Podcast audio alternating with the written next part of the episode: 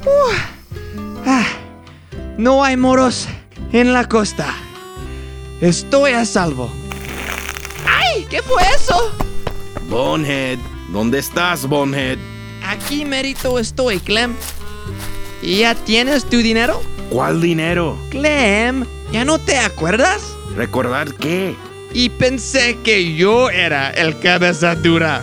Nuestra carrera de competencia para ver quién se hace rico más pronto. Sí, sí recuerdo eso, pero uno no se puede hacer rico en un día.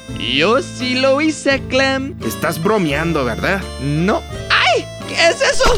¿Qué es qué? Regresa aquí, Bonehead. ¿De qué tienes miedo? Ah, no es nada, Clem.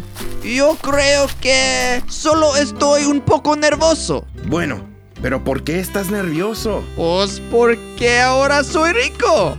Tengo un chorro de lana. Estupendo. ¿Cuánto tienes? Cinco mil dólares en efectivo. ¿Cómo le hiciste para ganar tanto dinero en un día? ¿Puedes guardar un secreto, Clem? Seguro, Bonehead. Somos amigos. ¡Ay! Bonehead, ¿qué pasa contigo?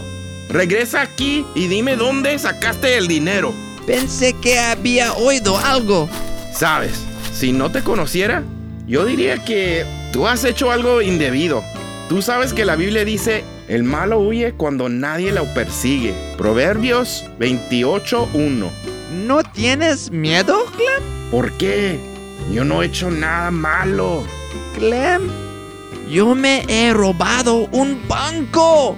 ¿Eres tonto? ¿Robaste un banco para hacerte rico? Claro. ¿Tú qué hiciste para hacerte rico? Yo oré y Dios me bendijo con un empleo para que pudiera ganar más dinero. ¿Un trabajo? Sí. Estaba yo hace algunos minutos en el pueblo y alcalde vino y me preguntó si yo quería un empleo.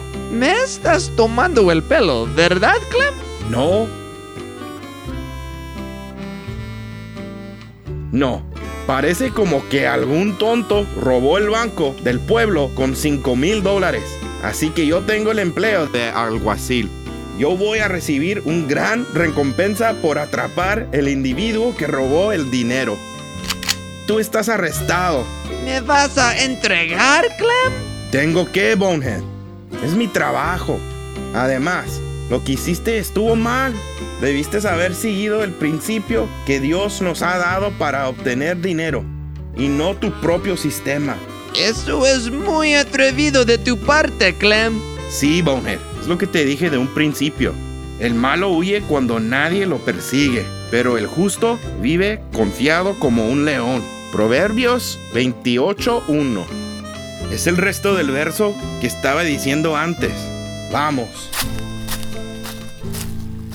Comparte Fish Bites for Kids en las redes sociales y realmente apreciaríamos que te tomaras un momento para calificar y revisar este podcast para ayudar a llegar a más personas. Gracias por escuchar y vuelve pronto para obtener más de Fish Bites.